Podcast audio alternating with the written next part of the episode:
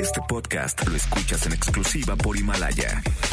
Si aún no lo haces, descarga la app para que no te pierdas ningún capítulo. Himalaya.com. Este programa cuenta con interpretación simultánea en lengua de señas mexicana a través de mbsnoticias.com y gracias a traducción, interpretación y accesibilidad en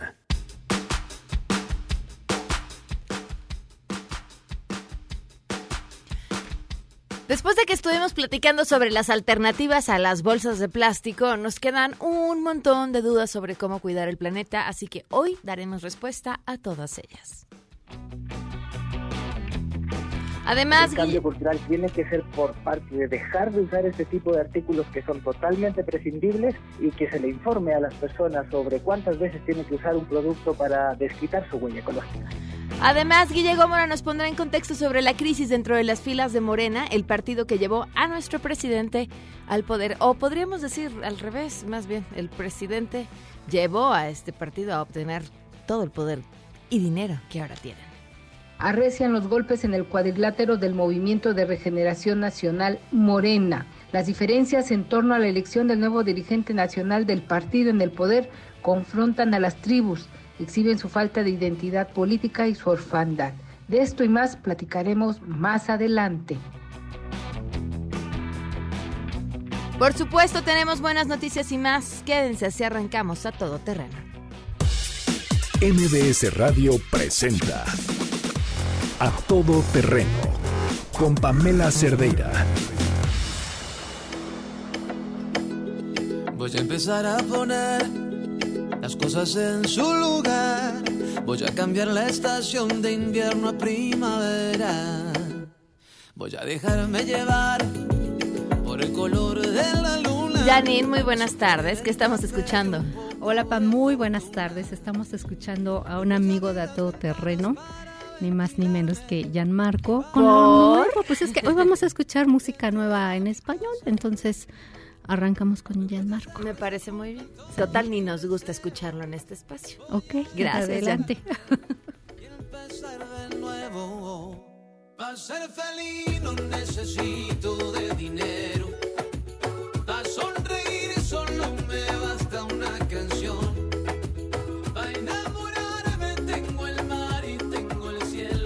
Que por cierto, no estoy yo para decírselos ni ustedes para saberlo. Bueno, no, la verdad sí, todas. Mañana va a estar aquí con nosotros Gianmarco. Gracias por acompañarnos en este martes 28 de enero del 2020. Soy Pamela Cerdera. El teléfono en cabina 5166125, el número de WhatsApp 5533329585. En Twitter, Facebook, Instagram me encuentran como Pam Cerdera y el correo electrónico a todoterreno arroba mbs.com. Erika Ordóñez en la interpretación de lengua de señas. La pueden ver y seguir a través de www.mbsnoticias.com. Muchas cosas que comentar. Y vaya, este, este tema es preocupante. Tras pues una toma de instalaciones que lleva ya tiempo, la UNAM emitió un comunicado solicitando que pues ya regresen las instalaciones. Eh, híjole, a veces creo yo la forma es fondo. Yo leí el comunicado y sentí que estaba leyendo a un papá regañón. Eh, eso, eh, y, lo, y lo dejo así, sin, sin meternos en el fondo de discutir de quienes reclaman y el derecho legítimo de quienes quieren volver a clases, eh, que, también creo que es importante. Sin embargo, lo legítimo de los reclamos, eh, a mí me da la impresión de que al menos en la respuesta de ese comunicado no fueron lo suficientemente sensibles al tema. Y el tema es el acoso que han estado denunciando. Adrián Jiménez tiene los detalles. Te escuchamos, Adrián. Muy buenas tardes.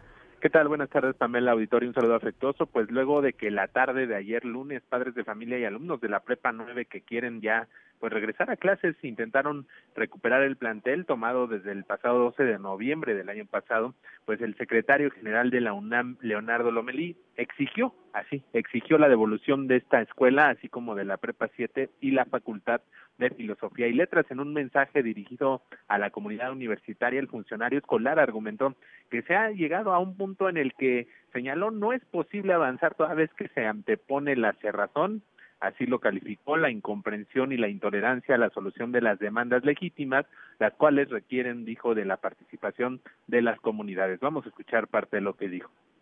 Por eso exigimos la devolución de las instalaciones que han sido ocupadas para regresar a las actividades académicas, que son la esencia misma de la universidad. Solamente con los planteles abiertos y la participación comprometida de la comunidad será posible erradicar la violencia de género y otras conductas que vulneran la seguridad y la armonía de la comunidad universitaria. Los paros prolongados tienden a polarizar comunidades, generar enconos y debilitar nuestro tejido comunitario, y eso no nos debe suceder. Recordó que desde el inicio de los paros en estas escuelas se han escuchado y atendido las demandas estudiantiles a través de las mesas de diálogo. Dijo que las peticiones de orden administrativo han sido resueltas, mientras que las denuncias de violencia de género, señaló, son atendidas e investigadas conforme a la legislación universitaria. En este sentido, Lomelí Vanegas destacó que la universidad está comprometida con la erradicación de la violencia de género, pero también con el debido proceso. Así lo dijo.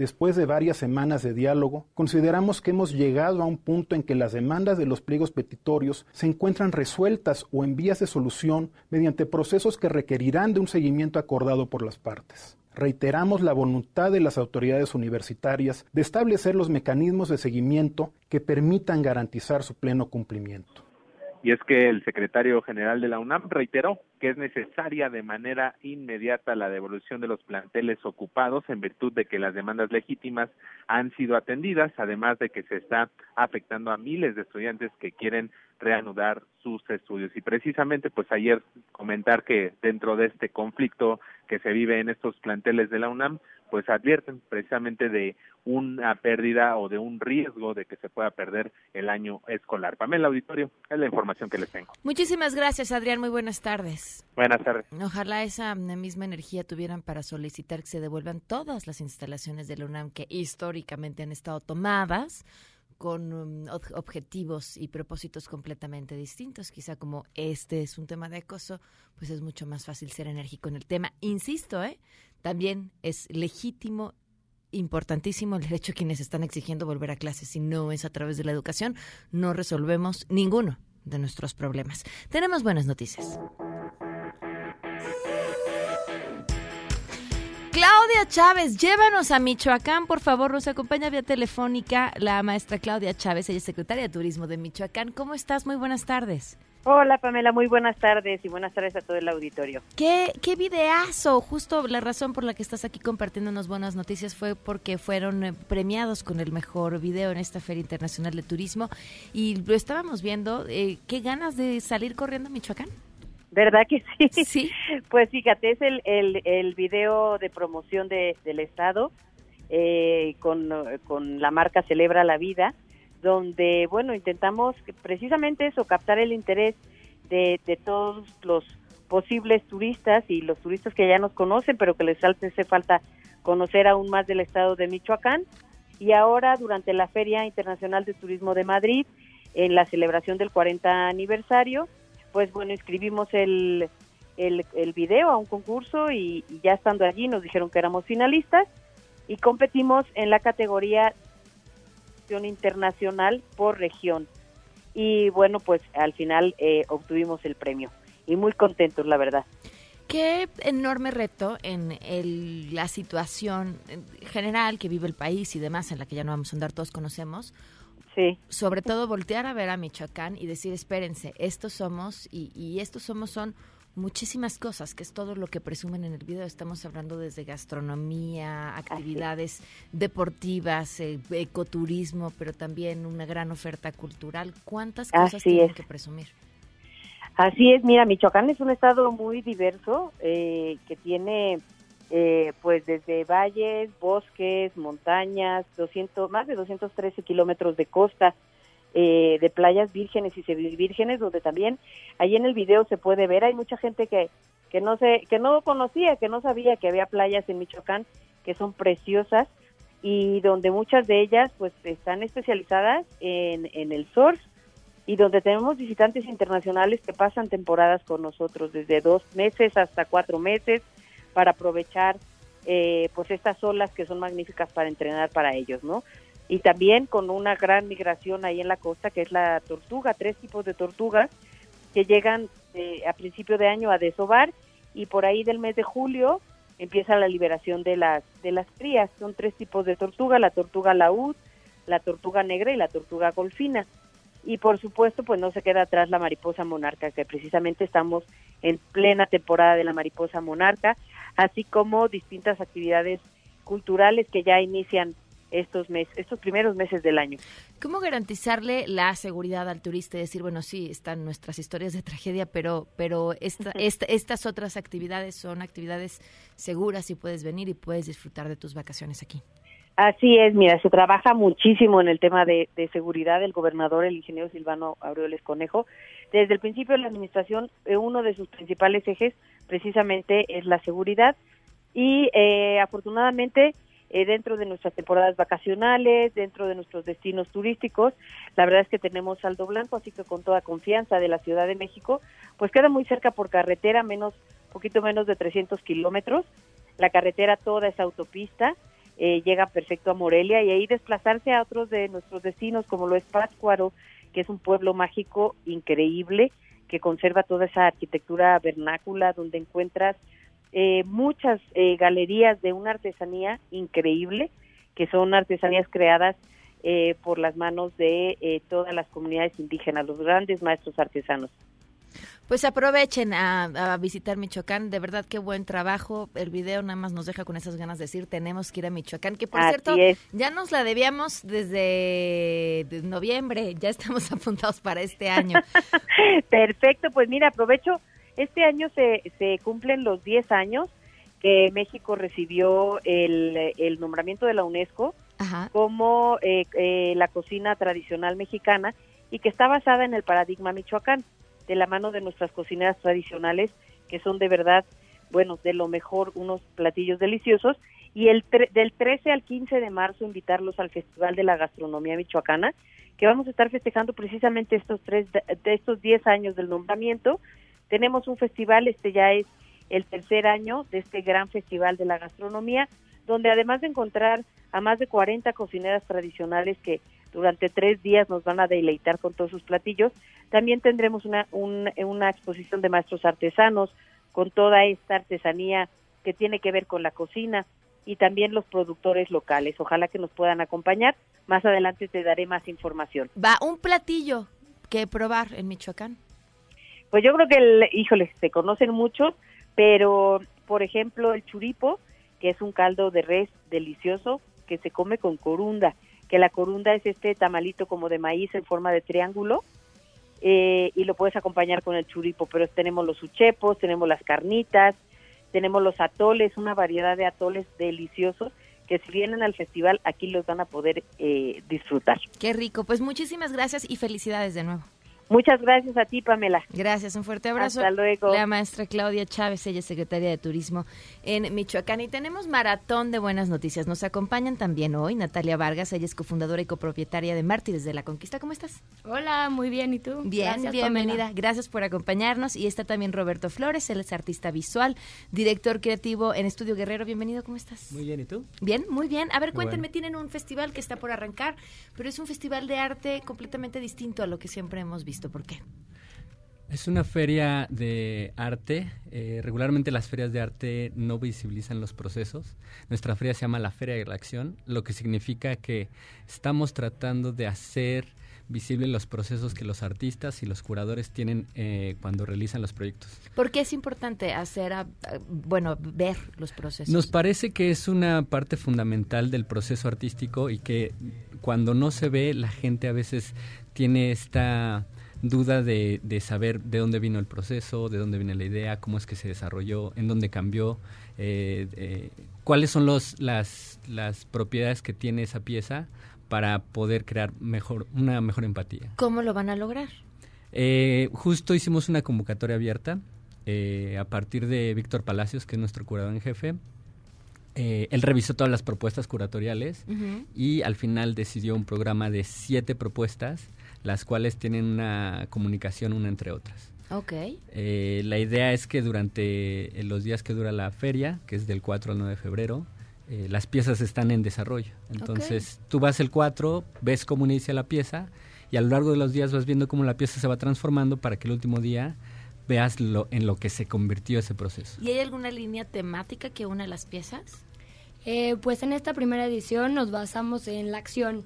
Todos los curadores se basaron en qué es la acción relacionada con el arte para crear estos espacios curatoriales.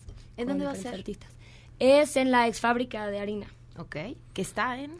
Que está en Tacuba. Está justo como en, en, la frontera entre la delegación, bueno, alcaldía ahora eh, Miguel Hidalgo Ok. y la alcaldía eh, Azcapotzalco. Ahora, esta que nos vienen a platicar es la invitación para que el público vaya. ¿Artistas pueden todavía inscribirse o participar de alguna forma o ya nada más es para que vayan y lo disfruten? Fue una convocatoria completamente abierta que se cerró el año pasado. Ok. Eh, lo- el, el espacio para los artistas está eh, ya eh, completo, pero lo interesante es que sí que sí estamos eh, abiertos a que la gente vaya y conozca el proceso de los artistas y de los curadores que están haciendo una propuesta que está viva. Cuando tú vas a una feria de arte convencional, Ya está todo hecho. Está todo hecho y también recorres, es como una especie de lugar en donde recorres una cantidad enorme de, de oferta artística, pero no tienes el contexto de dónde viene, ni la explicación, ni al artista explicándote por qué está sucediendo eso. Ok. En la Feria de la Acción, te- eh, eh, justo le damos mucho más balance a la pieza terminada como al proceso en, la- en, en cómo se realiza esa. Pues recordemos los datos para que el público pueda ir. Ok, pues la Feria de la Acción es a partir del 4 que tenemos el cóctel de lanzamiento y del 4 al 9 va a estar abierta para el público en general, pero el 8 y el 9, que son el sábado y el domingo, vamos a tener eh, los performances alrededor de todo el día este, llevándose a cabo. Ok, perfecto. ¿Los boletos los encuentran ahí? Hay, hay- esa es otra cosa en, la- en las cuales queremos cambiar la dinámica en cómo el público se acerca a las ferias. Es decir, probablemente vamos a hacer la primera feria eh, dentro de muchos contextos del arte que no vamos a tener un, un costo eh, por la entrada, sino más bien es un es un es una acción de, don- de donación.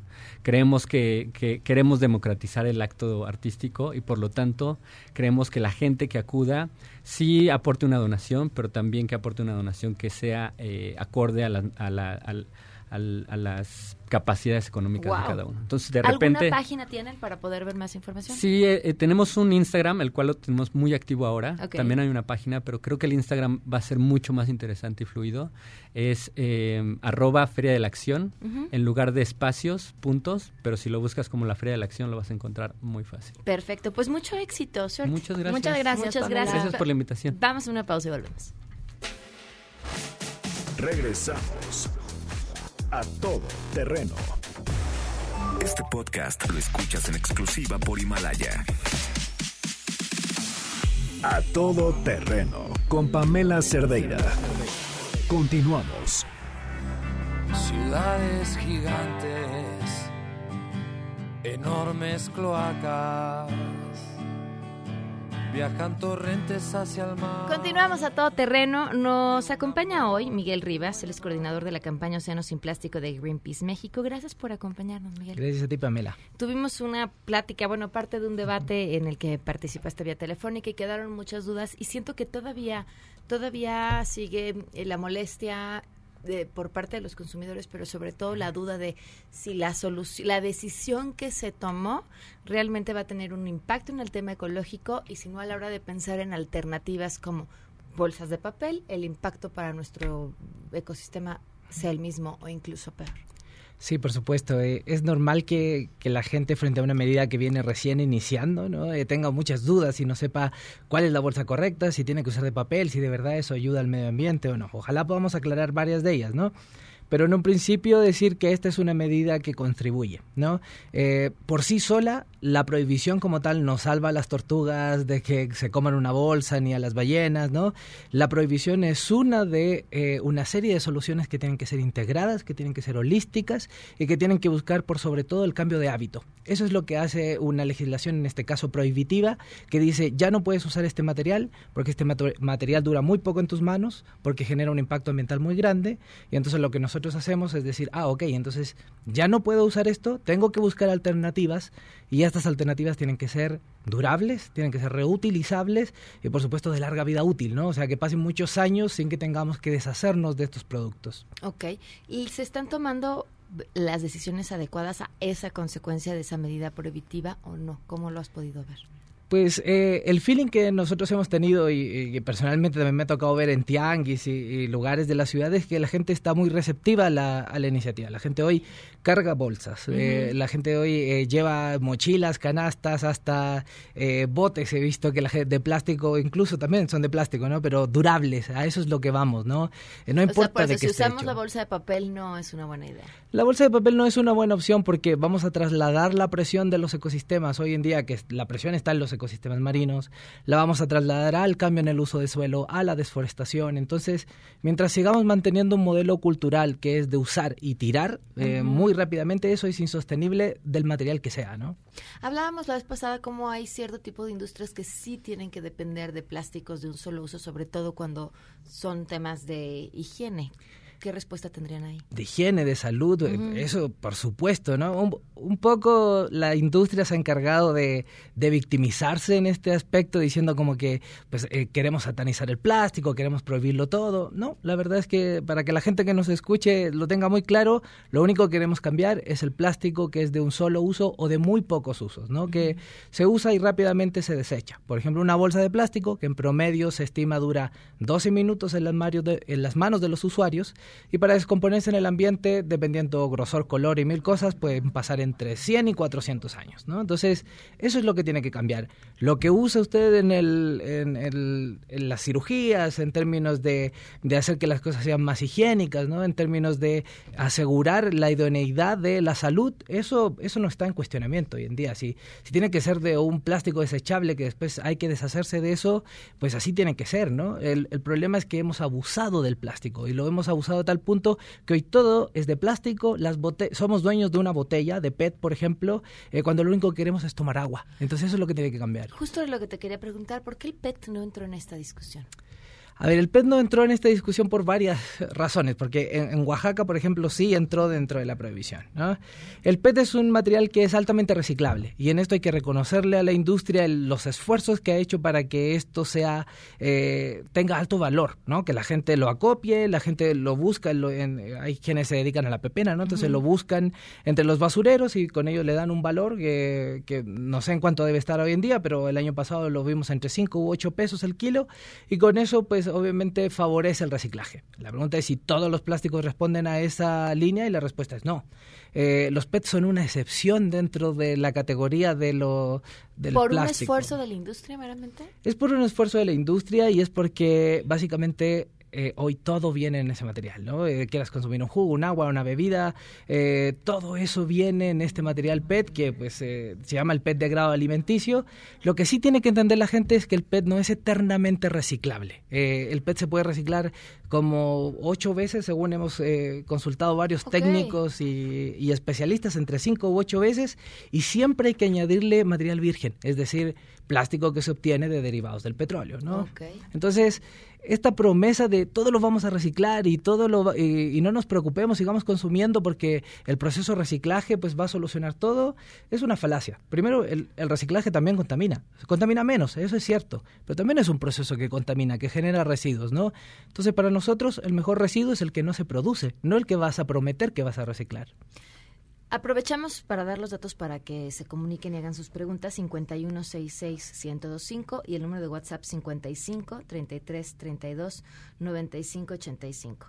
Preguntan, solo quiero saber por qué bolsas compostables que aquí no se producen y se tienen que importar. ¿Por qué no ayudar a empresarios que venden bolsas para que compren lo que se requiere en maquinaria con créditos accesibles y así poder producirlas en vez de regalar el dinero? Concuerdo. Eh, creo que, eh, bueno, este, esta pregunta seguramente es de alguien muy cercano a la industria del plástico, ya se las hemos escuchado muchas veces. Eh, ¿Por qué prometer plásticos compostables? Nosotros, cuando la, diputada, en este caso, Alessandra, nos dijo, quiero comentarios sobre la legislación, le dijimos, promover los bioplásticos, que en este caso son los, bio, los, compostables, pues, es una falsa solución, porque ahora producimos la misma basura, no cambiamos la demanda, no, no hacemos este cambio cultural y ahora nos llenamos de lo que nosotros le llamamos basura ecológica, porque la gente se siente bien usando estos productos. Pero la verdad es que para que se composten no es que uno lo tire en la calle y se deshace o en la, ni siquiera en la composta de la casa. Esto es un proceso industrial, o sea, alguien lo tiene que volver a copiar, transportar, ir a una compostadora industrial que tenga ciertas condiciones de presión, de temperatura, ¿no? de humedad y sobre esas condiciones se va a compostar, no de otra forma. Entonces, entonces, para nosotros la verdad es que ni esas deberían estar permitidas. Lo que tenemos que hacer es un cambio radical urgente, porque así lo amerita el ecosistema hoy en día, y ese cambio urgente tiene que ser por cosas reutilizables, no desechables ecológicos. ¿no? Nuestro público tiene preguntas muy técnicas. Se habla mucho sobre las bolsas y otros derivados del plástico, pero realmente solo vemos la punta del iceberg. Si el problema son los polímeros, ¿por qué no buscar con los fabricantes de estos la explotación de otros productos? Pues las investigaciones ya han desarrollado muchas alternativas. En base a polímeros más amigables, amigables, transformar o adaptar las máquinas de moldeo y extrusión para que así lleguen al mercado productos menos agresivos al medio ambiente. Por otro lado, también está el desarrollo de la industria, lo que hablabas, del reciclamiento y o destrucción de los desechos diarios. Sí, la pregunta es si buscando nuevos materiales no vamos a llegar a lo mismo, ¿no? Eh, todos estos materiales necesitan ser extraídos de la naturaleza, nada se crea porque sí, ¿no? Es una, es una ley básica de la materia, ¿no? Entonces, necesitamos extraer materias primas, usamos estos eh, productos, eh, luego los desechamos. Eso es lo que nosotros creemos tiene que cambiar, ¿no? Y esto no cambia diciendo, ah, pues ahora lo reciclo y lo vuelvo al sistema, porque esa es una parte nada más de la economía circular de la que tanto habla la industria. La economía circular habla de reducir en el origen, habla de cómo hacemos que las cosas sean reutilizables, por ejemplo, botellas rellenables, canjeables, eh, que puedas dejar un importe, ¿no? que, que puedas hacer que un envase sirva para muchas cosas. Eso es lo que necesitamos. Entonces, es un cambio radical del modelo de producción y consumo. Tenemos que dejar esta cultura de lo desechable. Entonces, y, ahí... estamos hablando de plásticos y de bolsas, pero lo podemos ver en prácticamente todas las industrias. Eh, cualquiera que haya comprado un refrigerador hace 25 años, seguramente ese refrigerador le duró 15 o 20 años. Quien haya comprado un refrigerador hace 5, ya lo tiene que cambiar.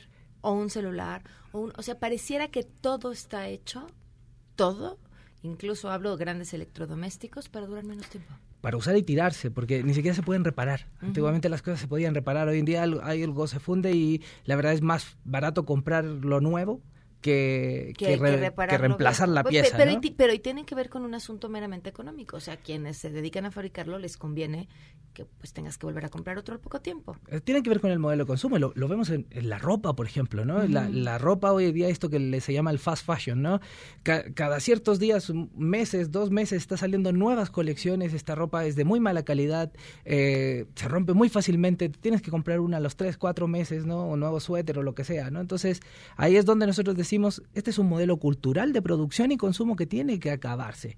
Un ejemplo de ello son los plásticos, claro que sí, y, son el más evidente y el que genera un, mayores consecuencias eh, a posteriori, una vez que se usan, ¿no? Pero esto lo podemos trasladar a electrónicos, a los celulares, a, eh, a la ropa, etcétera, a los vehículos, no sé. Hay eh, una cultura hoy en día de fomentar el consumismo que está acabando con el planeta. Nosotros decimos ahora menos es más. Y eso quiere decir consumir menos, que las cosas duren más. Dicen aquí, ayer fui a la panadería, me dieron bolsas de papel, pero en el interior todo el pan estaba empacado en plástico. ¿De qué sirve la medida?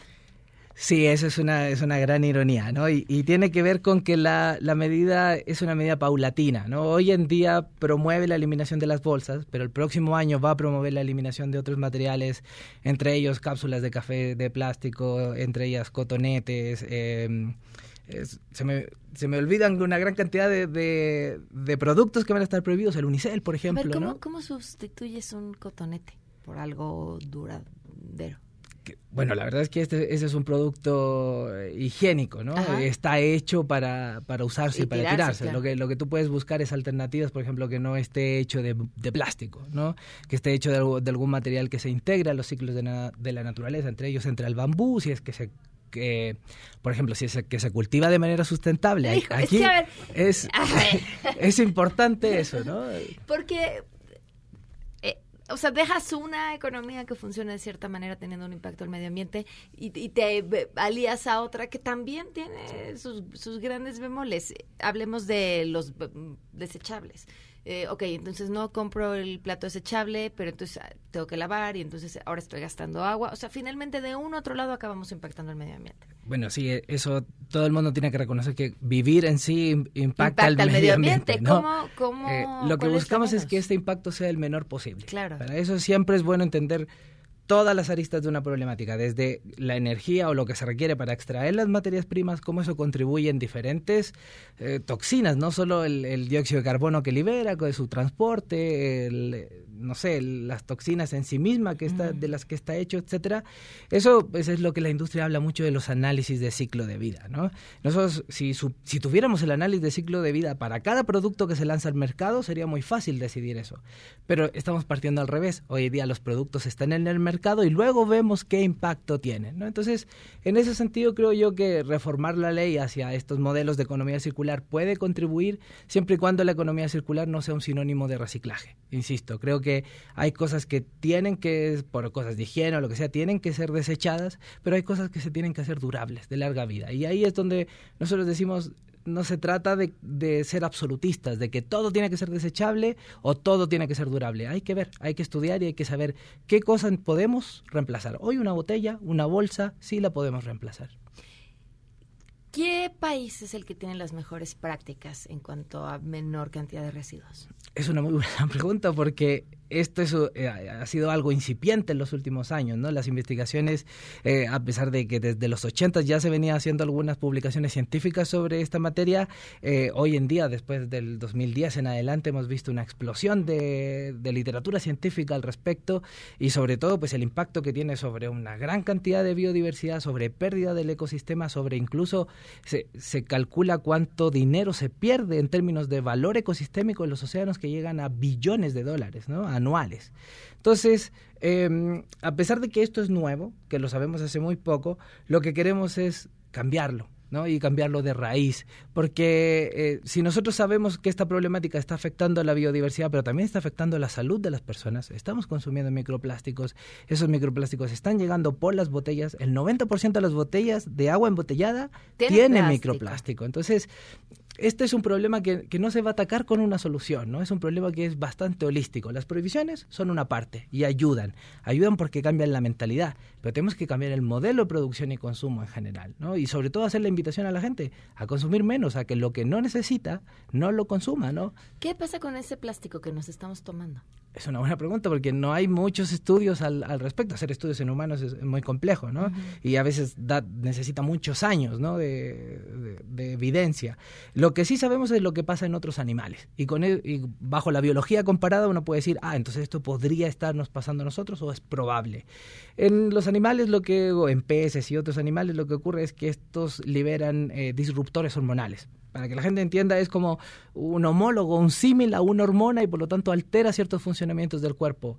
Produce, por ejemplo, menor calidad del esperma, produce menor calidad de los óvulos, crías muy pequeñas, desnutridas, eh, genera eh, además oclusiones intestinales, ¿no? Hay varias enfermedades que se generan a partir de la ingesta de los plásticos de los animales, que nosotros ya vemos los resultados de eso, pero a pesar de que en humanos no, no sabemos concretamente qué es lo que podría pasar, entendemos que los, seres vivos funcionan bajo las mismas reglas de la naturaleza y por lo tanto algo muy similar podría pasarnos a nosotros. que el plástico no está en nuestra cadena alimenticia. A ver, Ana Laura, solemos usar bolsas de basura para la basura, valga la redundancia, pero no hay opciones en el mercado para la envoltura y entrega de esa basura y sobre todo tomando en cuenta que nuestros servicios urbanos son muy ineficientes. Sí, Concuerdo, es que esa es, es, otra problemática. A mí me encantaría eh, poder decirle, no, la respuesta es muy fácil y es esta, pero la verdad es que eso no ocurre y no ocurre porque la forma en la que está hecho nuestro modelo de recolección de residuos eh, no es el idóneo. Y no es el idóneo porque, eh, pues, a pesar de que en la Ciudad de México existe una separación entre orgánico, inorgánico y reciclable y no reciclable, eh, pues la forma en la cual se transporta este material y todo hace que tú lo tengas que entregar en una bolsa. ¿no? Entonces, esa obligación de entregarlo en una bolsa, porque muchas veces el orgánico... ¿Esas bolsas no están prohibidas o sí están No están prohibidas. Bajo la ley no están prohibidas. Cualquier, cualquiera que conlleve la higiene de ciertos materiales o alimentos y, las bolsas de basura no entran en la prohibición. Entonces, claro, se vuelve en un, en un círculo vicioso porque entonces, insisto, la gente que recibía esa bolsa gratis en el súper la usaba para la basura, hoy tiene que comprar una, ¿no? Entonces, lo que tenemos que hacer es ver por qué estamos produciendo tantos residuos. Y la verdad es que eso pasa porque hoy todo viene sobreempacado. Basta que vamos a darnos una vuelta en dos, tres pasillos del supermercado y las cosas vienen en un plástico, en una caja. Esa caja a veces viene emplayada porque viene en una promoción y viene con otra cosa. Además te la dan, te la daban en esta bolsita de plástico para que te la llevaras. Digamos que te la llevaras a casa, pero la mayoría de la gente lo que hace es llevarla a la cajuela de un coche. Es todo lo que hace con esa bolsa. Entonces ahí es donde nosotros decimos, la bolsa es un primer paso, pero tenemos que cambiar este modelo de producción y consumo que pues básicamente nos hace consumidores de residuos, consumidores de basura. Hay intenciones de las industrias por modificar sus empaques para hacerlos, que además les sería mucho más económico seguramente y hacerlos mucho más eh, ecológicos. Pues hay una gran resistencia, porque de alguna forma todo esto siempre va en la ecuación entra el dinero. Y cuando entra el dinero, pues, ¿qué es más barato de producir? Si un envase que es de vidrio retornable que tengo que lavar, que tengo que transportar de ida y de regreso, o producir un envase de plástico que solo lo llevo y me tengo que olvidar de él, eh, pues claramente esta segunda opción es la más fácil. Entonces, en términos de costos económicos, eh, que muchas veces se justifican como, como medidas ecológicas, eso eh, a veces es un poco extraño porque por ejemplo, las refresqueras dicen, no, ya no usamos vidrio porque el vidrio era muy pesado, muy difícil de transportar, había que llevarlo ida y vuelta y eso genera mucho CO2. Pues también gasta bien, contamina, claro. La verdad es que eso es, eso es una falacia, porque básicamente lo que están haciendo es ahorrarse dinero. De eso se trata la medida, no de que sea una medida ecológica. Ahora, eh, a ver, eh, qué bueno que tocas ese tema, porque, eh, porque hay un montón de medidas ecológicas que nos venden como medidas ecológicas, que a lo mejor sí tienen un impacto en el medio ambiente, pero tienen mucho mayor impacto en la economía de quienes están eh, implementándola. Sí, por supuesto, eso es conocido en el mundo medioambiental como el greenwashing o el maquillaje verde, ¿no? Tiene que ver con que ciertas empresas quieren parecer verdes, quieren parecer que hacen algo por el medio ambiente, pero en realidad, en realidad lo único que hacen es ahorrarse costos, ¿no? Eso pasa con, con insisto, con estos envases de plástico en los que nos venden casi todo, ¿no? El, plástico es muy barato, es muy barato de producir, es muy barato de, de poner en el mercado, muy fácil de transportar, ¿no? Entonces, eh, eso ahorra mucho dinero a las empresas. y las mismas bolsas, eh, entendemos el impacto ecológico es mayor, pero lo anunció la misma industria de autoservicio, el ahorro que implica para ellos dejar de dar bolsas. Sí, la verdad es que una, una de las eh, estrategias que nosotros utilizábamos para, para convencerlos, Era, se van a ahorrar una lana. Esa, porque, porque a veces no hay otra forma. O sea, cuando si el dinero no se pone sobre la mesa, la verdad es que la preocupación por el medio ambiente es la menor de sus preocupaciones, ¿no? Entonces, ahí es donde uno dice, eh, por ejemplo, recientemente la, la empresa más grande de refrescos del mundo dijo, yo no voy a dejar el plástico porque según mis clientes, ellos no quieren dejar el plástico, así que yo voy a seguir dando plástico, ¿no? Entonces, ahí es donde tú ves que la verdad no existe una voluntad no es que se quiera, por, mucho que el comercial que pasan en la televisión es muy inspirador y dice, oh, qué genial, van a recuperar todo lo que, lo que están vendiendo, no lo que están produciendo, eh, lo que están vendiendo. Eh, ahí hay un, juego de palabras muy interesante. Eso habla de cómo estas empresas quieren hacerse ver como eh, amigables con el medio ambiente, pero después no lo son. Nestlé, eh, perdón que diga la marca, pero dijo que está de acuerdo con la medida de la prohibición, pero ellos pusieron un amparo, ¿no? Entonces, dicen unas cosas, pero en realidad actúan bajo eh, la, potestad de sus intereses económicos, que básicamente es lo único que les importa. Elisa dice, antes forrábamos los botes con periódico y todo se iba al camión y ya uno lavaba su bote cada tercer día y no pasaba nada, nos volvimos flojos y delicaditos. Y concuerdo, totalmente. O sea, el, personalmente... con, la, con, la, crisis que hay en, en los periódicos este, impresos, esta medida podría ayudar a la industria. Sí, claro, y, pasa, hablaron del cucurucho, de envolver mucho en papel, ¿no? De los regalos de Navidad envueltos en, en papel periódico, ¿no? Eh, y van a decir, no, pues que eso tiene un impacto sobre los bosques. O si lavas las cosas, dices que eso gasta mucha agua. Sí, todo tiene un impacto, ¿no? Entonces, es por eso importante entender que si nosotros lavamos trastes, lavamos los botes de basura, como nos dice esta auditora, pues eh, la cantidad de agua que estamos gastando es, es, un agua ahí inmediata, ¿no? Hay que entender que el proceso de transporte de los plásticos, de todo este esfuerzo de extraer el petróleo y sus derivados para transformarlo en algo que vamos a usar 10 minutos, no es sostenible. Lavar algo, pues claramente va a tener un costo de agua, pero es mínimo en comparación a lo que produce estos plásticos. Oye, ¿está bien triturar los alimentos en el lavabo o eso contamina más? Porque antes era como la, la mejor práctica que el orgánico se triturara y se fuera al drenaje ¿Es una mala idea o es una buena idea?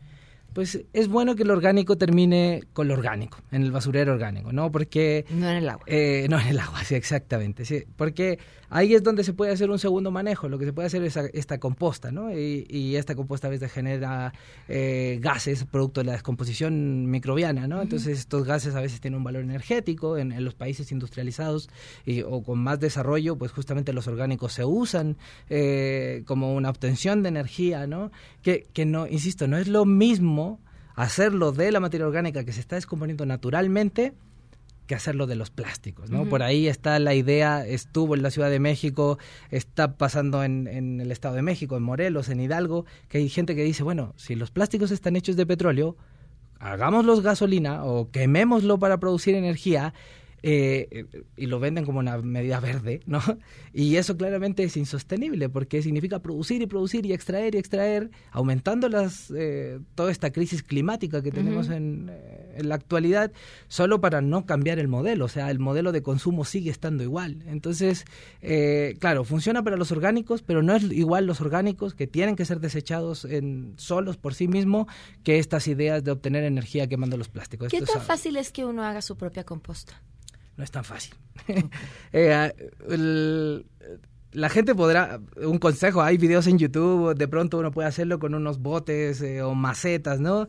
Eh, pero la verdad es que necesita mucho cuidado, necesita mucho tiempo. Y lamentablemente lo que le ha hecho a los plásticos ganar terreno es eso, que no tenemos tiempo hoy en día, ¿no? Vivimos una vida acelerada, queremos pasar en, el coche por el café que, que viene en un plástico de un solo uso, luego solo tirarlo y olvidarnos de eso, ¿no?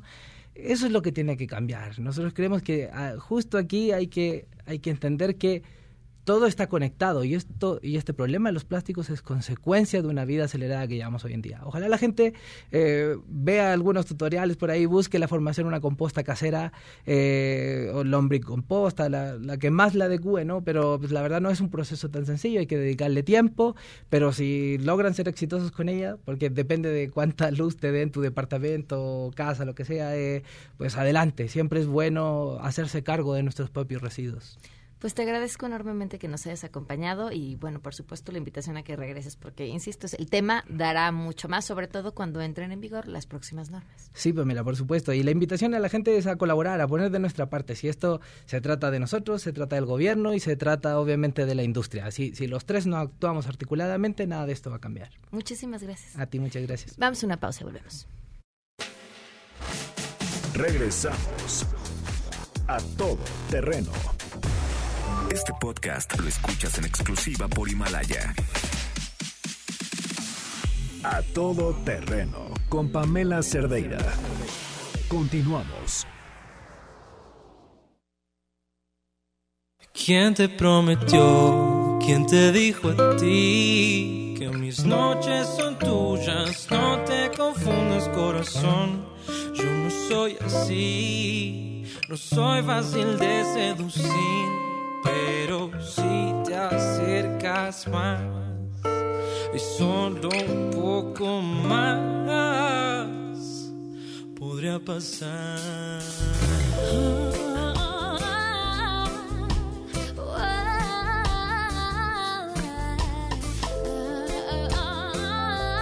12 con 48, continuamos a todo terreno. ¿Quieren estrenar?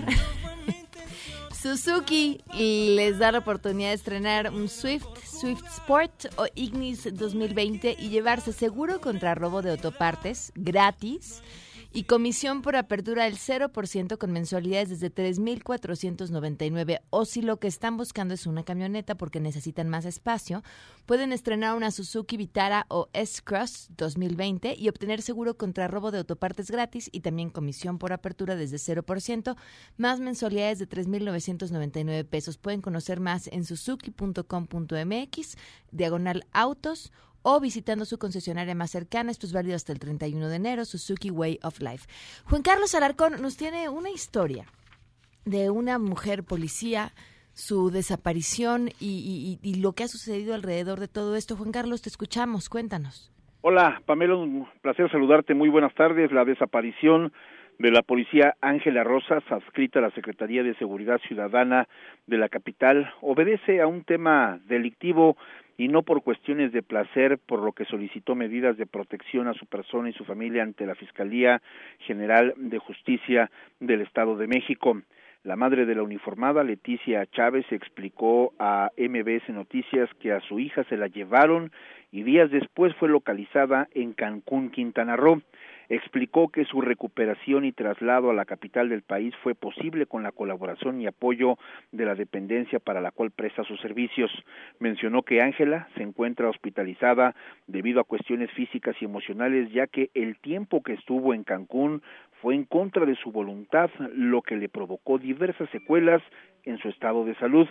A diferencia de la Fiscalía Mexiquense, la dependencia a cargo de Omar García Harfuch mostró sensibilidad y preocupación para localizar a su elemento. Escuchemos fue un apoyo incondicional por parte de la Secretaría de la Ciudad de Mex, porque la Fiscalía de Mesa automáticamente no hizo nada. Y les di las mismas detallitos que yo tenía a la mano porque con eso localizaron a mi bebé, los del distrito, porque los del estado todavía un día antes en la tarde querían que les llenara un folleto. Gracias a Dios no hubo fracturas, pero sí estuvo muy lastimada. ¿Psicológicamente cómo está ella? Pues mal todavía. Leticia Chávez explicó que la Fiscalía Mexiquense solo inició carpeta de investigación por denuncia de hechos, lo cual le pareció una aberración, pues se dijo que no descarta la posibilidad de que a su hija intenten llevársela nuevamente. Escuchemos. No, por ninguna de las dos, no. Aquí Mesa nada más me la levantó por... ¿Desaparición? Ni eso, ni eso. Ya ve que como cuidan mucho su estadística, para que no se viera así no le perjuran la estadística a la, a la Fiscalía de Mesa, nada más me la levantó por denuncia de hecho. Pues digo, me la, se la llevaron ocho días que no lo vuelvan a hacer, ¿no? Tan fácil. La policía asignada al sector Aragón permanecerá internada para recibir atención médica y psicológica ya que fue víctima de un delito que la Fiscalía Mexiquense y la de Quintana Roo tendrán que aclarar en breve. Pamela, el reporte que tengo. Juan Carlos, ¿qué declaraciones? ¿Quién se la llevó? Pues eh, la mamá no quiso eh, profundizar en el tema, señala que hay una carpeta de investigación abierta y que por esa circunstancia las autoridades del Estado de México le han impedido a que dé mayores detalles. Solamente mencionó que a su hija, su hija no andaba de vacaciones, tampoco andaba de placer en Cancún, sino que a ella se la llevaron desde aquí de la Ciudad de México. Y en aquella ocasión cuando salía a trabajar justamente hacia el sector donde presta sus servicios fue cuando desapareció. Y bueno, pues eh, con las diligencias que llevó a cabo la Procuraduría, discúlpame, la Secretaría de Seguridad Ciudadana de la capital del país, fue que a su hija de 22 años de edad la encontraron allá en el puerto en, el, en la zona pues turística de Cancún y una vez que la recuperaron con el apoyo de las autoridades de Quintana Roo fue posible su traslado nuevamente a la Ciudad de México. Híjole, Juan Carlos, pues estaremos atentos a esta historia. Muchas gracias. Muy buenas tardes. Vamos a una pausa, volvemos con Guille Gómora. Regresamos a todo terreno. Este podcast lo escuchas en exclusiva por Himalaya.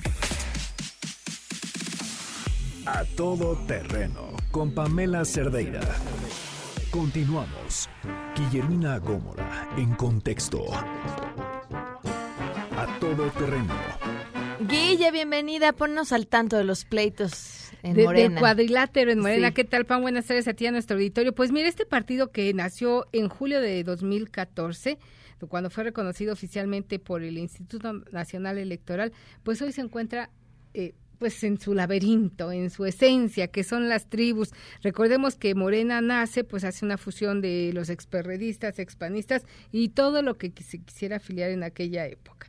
Hoy eh, están hechos bolas, como diría el clásico, y después de una notazo en Palacio Nacional en noviembre pasado, donde incluso el presidente amenazó con salirse del partido si no lograban ponerse de acuerdo, pues siguen estos en su lucha tribal. Recordemos que ahí confluyen varios grupos que hoy tienen representación en el gabinete. Está Ricardo Monreal, este, que impulsa a Alejandro Rojas Díaz Durán, está Mario Delgado, que busca ser presidente, que es, pertenece al grupo de Marcelo Ebrard, y dicen en Radio Pasillo que el reciente presidente que acaban de elegir en este Congreso, que a todas luces es inválido porque el tribunal había declarado que no podrían llevarlo a cabo, uh -huh. es el, el, diputado Alfonso Ramírez Cuellar per, per, pertenecería o pertenece al grupo de Claudia Sheinbaum, la jefa de gobierno. Y es por eso es que llega a este puesto con la intención o con la instrucción de que ponga orden. Y está Jacob Polewski, ¿no? Que es la secretaria general con funciones de presidenta. No quiere soltar Pero sobre todos estos, sobre todos estos, está el fundador y creador del partido, que es Andrés Manuel, Andrés Manuel López Obrador. Entonces, pues ahí está, y me parece que es un muy mal mensaje el- la situación en la que se encuentra Morena, porque es el partido en el poder, y uno esperaría que fuera un partido con una ideología, con una estructura, con unos... eh, Con un poquito de de, disciplina. de coherencia, pues porque vienen las elecciones a mediados de año en dos estados y luego viene la elección de los candidatos a la madre de la que será todas las de las elecciones en 2021 que son las donde habrá la renovación de 15 gubernaturas. Entonces, imagínate ser presidente del partido en el poder y que tengas que palomear a los próximos 15 gobernadores y los más de 3 mil cargos también que están en juego, pues no es cosa menor. Por eso es que uno esperaría que el partido en el poder estuviera bien organizado y bien estructurado con un liderazgo sólido que le permita, pues, como ellos intentan, pues consolidarse y seguir en el poder, ampliar su, su coto. Guille, tu columna. Mi columna tiene que ver con un tema muy delicado que has tratado aquí de manera muy abundante y precisa, que es los riesgos de la infancia en México. Es los niños, los adolescentes en el país representan el 30% de la población y hoy día en este gobierno no forman parte de las políticas públicas y de los 25 programas prioritarios que encabeza el actual gobierno de Andrés Manuel López Obrador. Es decir, México envejece y nuestro bono demográfico está en riesgo. Muchas Ahí se los gracias, encargo Guille. en diarioimagen.net o en arroba Guille Gómora, ahí me pueden encontrar. Gracias, Guille. Sheila, ¿qué se está cocinando? Hola Pam, buenas tardes a ti y al auditorio. Pues hace unos momentos padres y madres de niños con cáncer, con cáncer realizaron una nueva marcha. Ahora la Secretaría de Gobernación, ahí ellos eh, emitieron un pliego petitorio para que se aclare quién hizo esta compra consolidada de medicamentos y si es que de verdad existe una garantía para que se puedan eh, tratar todos los niños. Y por cierto, también la Comisión de Derechos Humanos hizo un exhorto al Hospital Federico Gómez de implementar acciones para que los niños reciban la atención médica. Y nada más de refilón, también la Comisión de Derechos Humanos esta mañana anunció que por instrucciones de su presidenta Rosario Piedra desaparece la oficina especial para el caso Iguala que fue creada desde Caray. 2014. Órale, muchísimas gracias. Gracias. Se quedan en mesa para todos. MBS Radio presentó A Todo Terreno con Pamela Cerdeira, donde la noticia eres tú. Este podcast lo escuchas en exclusiva por Himalaya. Si aún no lo haces, descarga la app para que no te pierdas ningún capítulo. Himalaya.com